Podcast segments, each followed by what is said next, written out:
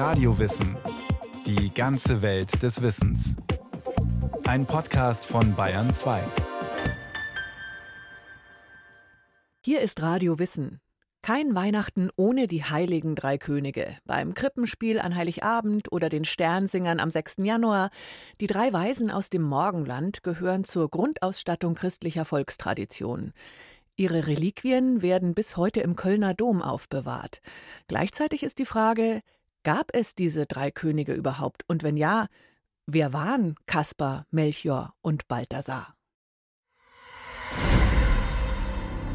Norditalien im Jahr 1162. Seit Monaten belagern die Truppen von Friedrich Barbarossa Mailand. Der Stauferkaiser will seine Macht in Norditalien ausbauen und den Einfluss des römischen Papsttums zurückdrängen. Und so hat sein Heer die für den Papst strategisch wichtige Metropole umstellt. Die Soldaten brennen die Getreidefelder rund um Mailand nieder. Sie kontrollieren die Handelswege, sodass keine Lebensmittel mehr in die Stadt geliefert werden können. Die Bevölkerung ist dem Hungertod nahe. Letztlich bleibt nur die Kapitulation. Mit fatalen Folgen. Barbarossas Heer marschiert in Mailand ein, brennt die Stadtmauern nieder, verwüstet und plündert die Stadt. Barbarossa ist 1162 runter nach Italien und hat Mailand belagert und erobert, sagt der katholische Theologe Manfred Becker Huberti. Er forscht zu Brauchtum und Heiligenverehrung im Rheinland. Und da man in diesen Zeiten keine Honorare oder Gehälter für seine Soldaten bezahlte, hieß das, dass die anschließend die Stadt plündern durften. Und was bei der Plünderung an Sagalem gefunden wurde, das gehörte aber dem Feldherr. Und genau das ist ein Punkt. Man fand nämlich in einer Kirche versteckt Reliquien der heiligen drei Könige. Wie die Reliquien nach Mailand gekommen sind, liegt im Dunkeln. Der Legende nach soll Helena, die Mutter von Kaiser Konstantin, die Gebeine um das Jahr 300 in Palästina entdeckt haben. Für Barbarossa sind die Reliquien ein Glücksfund. Sie helfen ihm dabei, seinen Herrschaftsanspruch gegenüber dem Papst abzusichern. Wer so wertvolle Reliquien besitzt, so das Denken, braucht keinen Papst mehr, sondern seine Herrschaft ist unmittelbar von Gott eingesetzt. Und so bringt sein Kanzler und Vertrauter, der Erzbischof Reinhard von Dassel, den kostbaren Fund 1164 nach Köln, was der Stadt bald eine wirtschaftliche und religiöse Blüte beschert. Die Ankunft der Reliquien befördert den Reichtum Kölns und damit sozusagen auch die Voraussetzungen für den Bau der gotischen Kathedrale. Manuela Beer ist stellvertretende Direktorin am Museum Schnütgen in Köln. 2014 zur 850-Jahr-Feier der Ankunft der Gebeine in Köln hat sie eine große Ausstellung zu den Heiligen Drei Königen konzipiert. Es kommt ganz viel Geld in die Stadt durch die Pilgerströme, die ziemlich alsbald nach der Ankunft der Reliquien nach Köln ziehen, sodass man auch genötigt war, ein Gehäuse zu schaffen, in dem die Reliquien ansprechend präsentiert werden konnten und den Pilgern die Nähe ermöglicht wurde. Nikolaus von Verdun, einer der berühmtesten Goldschmiedemeister seiner Zeit, erhält den Auftrag, einen eigenen Schrein für die Reliquien anzufertigen. Aus allen Ländern der damals bekannten Welt kommen Pilger nach Köln. Aus Belgien, Holland oder Frankreich. Selbst der englische König Edward III. reist an den Rhein mit wertvollen Geschenken für die heiligen drei Könige im Gepäck. Erzbischof Reinhard von Dassel spendiert jedes Jahr ein großes Schauspiel zu Ehren der drei Könige. Eine große Prozession zieht dabei durch die Stadt. In einer Messe werden die Reliquien verehrt. Die drei Könige werden bald zum Markenzeichen Kölns. Drei Kronen sind bis heute Teil des Stadtwappens. Wer allerdings in dem goldenen, mit Edelsteinen verzierten Schrein tatsächlich liegt, ist unklar. Vor dem 700-Jahres-Jubiläum 1864 hat man den Schrein geöffnet und dabei mal in den Schrein etwas genauer hineingeschaut und versucht festzustellen, was ist denn da eigentlich drin. Und festgestellt hat man, dass da natürlich sehr viel mehr drin ist als das, was man eigentlich meint. Es sind nicht nur die Gebeine von den sogenannten drei Königen drin, sondern da sind auch Reliquien von anderen. Jedenfalls, man hat nicht geordnete Reliquien gefunden. Man hat drei Gebeine gefunden von Personen unterschiedlichen Alters, die dann als die heiligen drei Könige gedeutet wurden. Interessant ist, dass genau diese Reliquien in ganz besondere kostbaren Seiden gehüllt waren, syrischen Blöckchen Damast. Das ist Luxus, den es in der Zeit des zweiten bis vierten Jahrhunderts gab. Das heißt, offensichtlich sind diese Gebeine uralt, aber näher untersucht wurden sie eigentlich nie. Dass es die drei heiligen Könige so wirklich gegeben hat, ist mehr als fraglich. Belege dafür, dass die Reliquien echt sind, gibt es nicht. Einzige historische Quelle ist das Matthäusevangelium, und das erzählt eine ganz andere Geschichte. Von drei Königen ist in der Bibel an keiner Stelle die Rede. Als Jesus geboren war, in Bethlehem in Judäa zur Zeit des Königs Herodes, siehe, da kamen Weise aus dem Morgenland nach Jerusalem und sprachen, Wo ist der neugeborene König der Juden? Wir haben seinen Stern gesehen im Morgenland und sind gekommen, ihn anzubeten.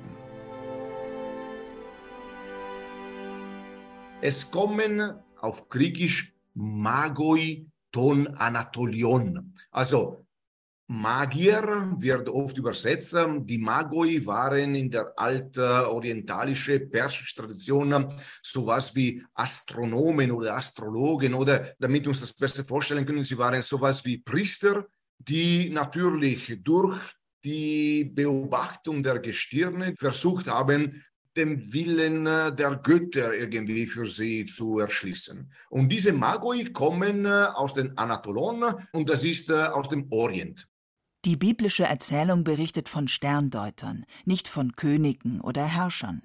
Dazu werden die Astronomen aus dem Osten erst in Legenden im 6. oder 7. Jahrhundert, sagt Simone Paganini, Professor für biblische Theologie an der Rheinisch-Westfälischen Technischen Hochschule Aachen. Er vermutet dahinter den Versuch, den neugeborenen Jesus in ein würdiges Umfeld zu stellen und seine Geburt im Stall gewissermaßen aufzuwerten. In den ältesten erhaltenen Darstellungen findet sich diese Interpretation jedoch nicht. Die frühesten Bilder der äh, Magier, die zur Anbetung des Kindes herbeieilen, sind an der Wende vom dritten zum vierten Jahrhundert entstanden und die sehen ganz anders aus wie die Bilder, die wir jetzt sofort im Kopf haben, wenn wir an die Heiligen Drei Könige denken, kostbar gewandete Herrscherpersönlichkeiten mit den Kronen auf dem Kopf, sondern es sind mit langen Strumpfhosen bekleidete, mit kurzen Tuniken gegürtete und mit sogenannten phrygischen Mützen auf dem Kopf herbeieilende Männer. Und diese phrygischen Mützen, die sehen so ein bisschen aus wie so Zipfelmützen oder wie so Nikolausmützen, wie wir uns das vorstellen. Und das war der Darstellungstypus, den man aus der Antike genommen hat, so stellte man die unterworfenen fremdländischen Völker dar, also Orientalen, die sich dem römischen Kaiser unterwarfen.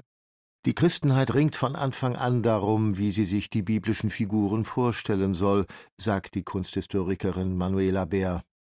Elfenbeintafeln, Skulpturen, Goldschmiedearbeiten und Gemälde zeigen die heiligen drei Könige mal zu Pferd, mal mit Krone auf dem Kopf, mal mit schlichtem Hut, mal mit prächtigem, exotischem Gewand, mal mit einfachem Umhang.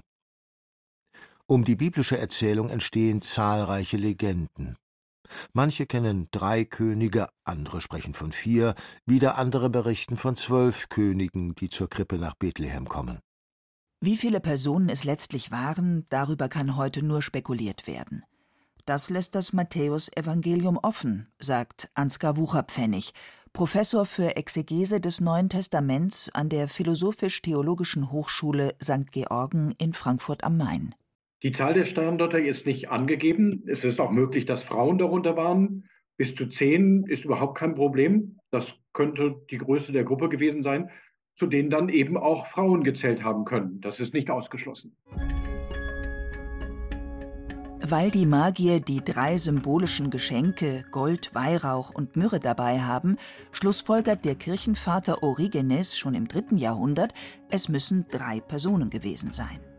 Die Deutung setzt sich durch. Ein paar Jahrhunderte später entwickelt Augustin die Idee, dass die Sternendeuter nicht aus dem Morgenland, sondern aus allen Himmelsrichtungen und von allen damals bekannten Kontinenten kommen. Theologisch will er damit sagen, die ganze Welt verneigt sich vor dem Kind in der Krippe. Schließlich beginnt man den Königen Namen zu geben. Apellus, Amerus, Damasius, Galgalat, Balthasar, Melchior, Minsuram, Batiba, Likon, Tadadia, Melchior, Balitora, Viscara, Melikona, Valastar, Tanisura, Mika, Sisisba, Gaspar, Baldessar, Melchion. Irgendwann sind die Namen dann auf den Kaspar, Melchior und Balthasar festgelegt, die dann auf die drei zutreffen. Es kommen drei Altersstufen dazu. Das heißt, man sagt, sie sind unterschiedlich alt. Der vornehmste ist der dunkelhäutige und der jüngste. Und dann ist der Melchior, der mittelalte. Und der Kaspar ist der älteste, das ist der Europäer. Dann hat man, um sie den Kontinenten zuzuordnen, Asien, Afrika und Europa mit entsprechenden Reittieren ausgestattet, nämlich dem Dromedar, dem Kamel und dem Pferd.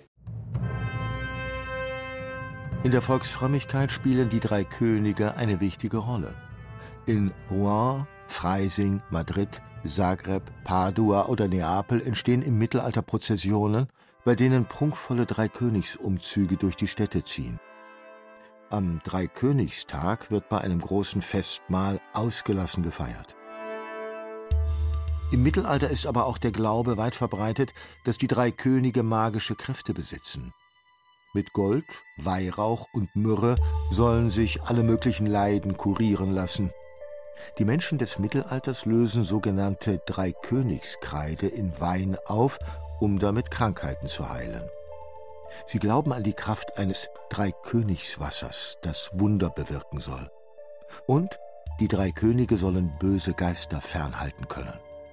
Was Besonderes dann eben gegolten hat, war, dass diese Nacht, die Oberstnacht vom 5. auf den 6., die schlimmste Rauhnacht war. Das heißt, die Geister tobten ganz besonders und man musste dann Haus und Hof ausräuchern, etwas, was bis zum heutigen Tag ja noch in vielen Gegenden Deutschlands geschieht, denn dieser Weihrauch, das ist das Parfum Gottes und das vertragen die Dämonen nicht. Deshalb haben sie keine Chance, dagegen anzukommen. Hinzu kommt, dass man das Zeichen der drei Könige benutzte, um die Wetterdämonen abzuhalten. Es gab Wetterglocken in vielen Kirchen, die man läutete, weil man dieses Unwetter auf diese Art und Weise bannen wollte. Wenn man mit den Wetterglocken läutete, musste das Unwetter verschwinden. Und auf diesen Glocken angebracht war in der Regel auch ein Zeichen der Heiligen Drei Könige, oft ein Wallfahrtszeichen, das man aus Köln mitgebracht hatte.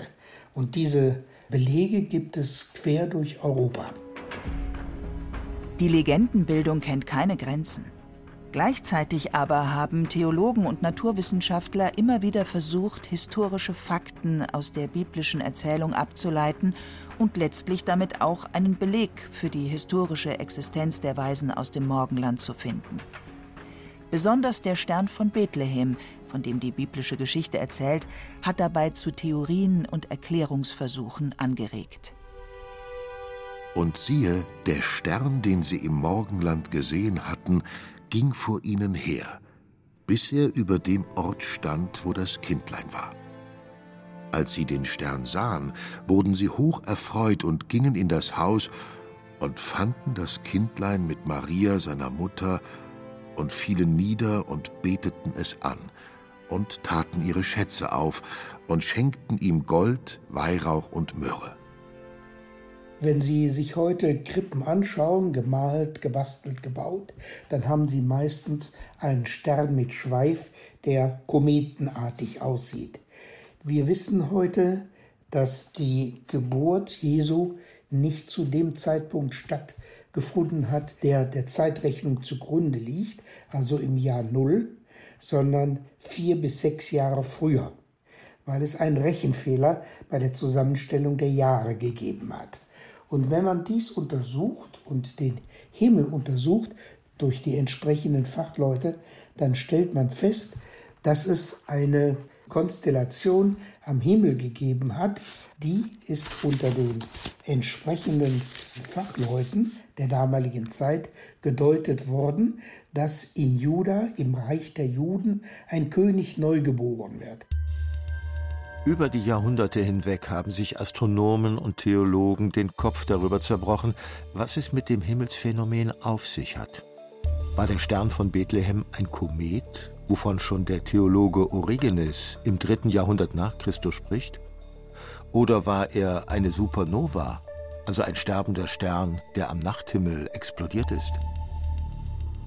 Beide Theorien hält die Astrophysikerin Jana Steuer von der Münchner Volkssternwarte, wie die meisten Astronomen heute, für unwahrscheinlich.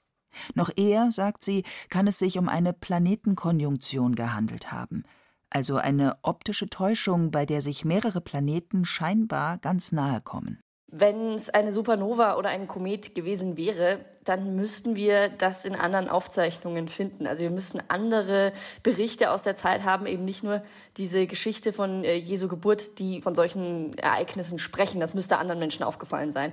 Und das fehlt einfach. Was wir aber haben, sind babylonische Aufzeichnungen über eben eine große Konjunktion sieben vor Christus. In der Zeit wird ja auch ungefähr Jesu Geburt vermutet. Im Jahr 7 vor Christus, sagt Jana Steuer, haben sich Jupiter und Saturn sehr nahe aneinander vorbeibewegt.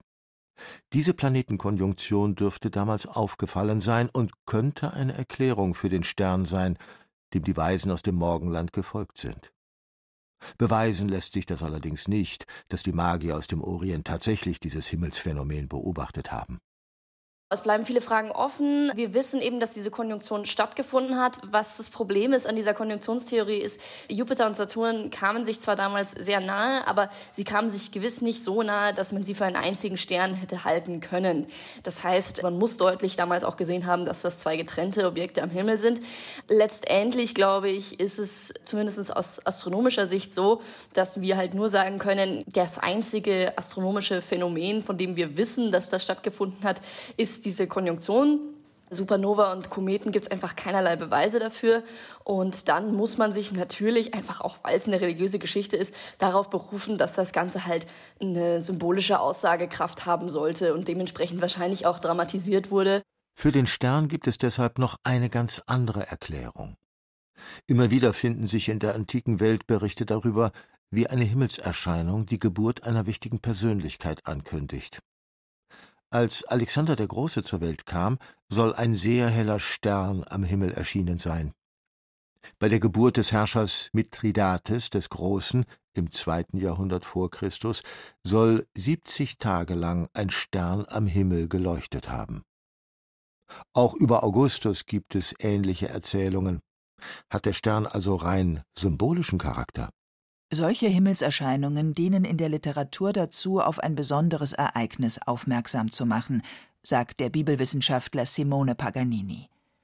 Auch die Erzählung von den Sterndeutern aus dem Morgenland, die den Stern von Bethlehem gesehen haben, lässt sich so interpretieren. Und nicht nur das. Wer sich die biblische Erzählung anschaut, findet immer wieder Motive, die es auch in anderen Religionen und Erzählungen gibt etwa wenn sich die Sterndeuter aus dem Morgenland auf den Weg nach Bethlehem zu Jesus, dem Sohn Gottes, machen. Aber wenn wir zum Beispiel äh, die Geburt vom Buddha anschauen, passiert genau das Gleiche. Also es kommen wichtige Leute, die ihn huldigen. Es ist ein äh, in der Literaturwissenschaft sagt man ein Topos, also etwas, was immer wieder wiederholt wird. Das gleiche gilt übrigens für die Geschichte, Herodes hat alle kleine Kinder getötet, um Jesus zu töten. Das ist äh, eben diese Topos, also diese Sache, die man immer wieder erzählt. Wenn wichtige Leute geboren werden, die werden sofort von Anfang an, die sind in Gefahr und die müssen gerettet werden. Das finden wir nicht nur in der altorientalischen Mythologie, sondern auch in der griechischen Mythologie. Herkules zum Beispiel, der wird geboren, er wird in seine Krippe hineingetan und dann plötzlich kommen zwei Schlangen, die ihn fressen wollen. Also doch alles Legende?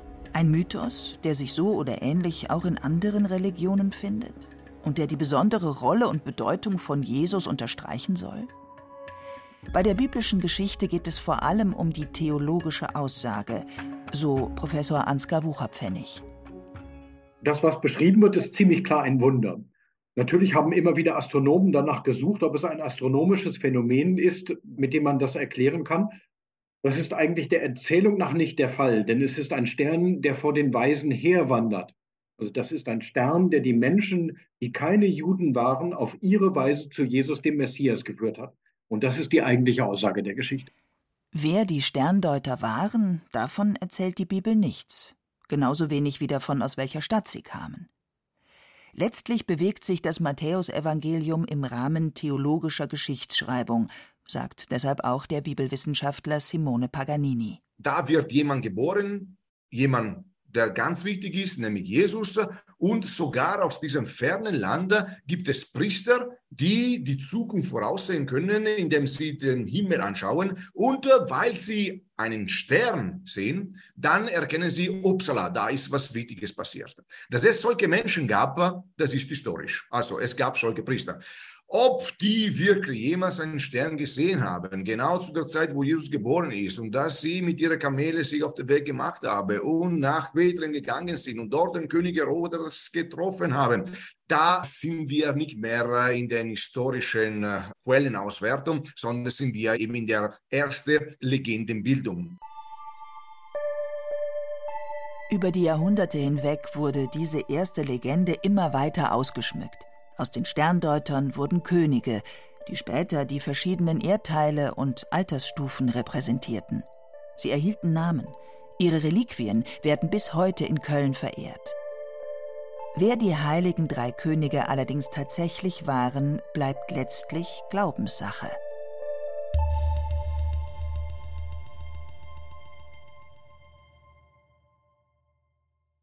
Die heiligen drei Könige, waren sie wirklich zu dritt und waren es wirklich Könige? So ganz klar ist das nicht. Eine Radiowissen-Folge war das von Barbara Schneider. Und wir haben noch viel mehr zu Glaube, Spiritualität und Mythologie. Finden Sie alles unter Radio Wissen in der ARD Audiothek, wenn Sie mögen, und überall, wo es Podcasts gibt.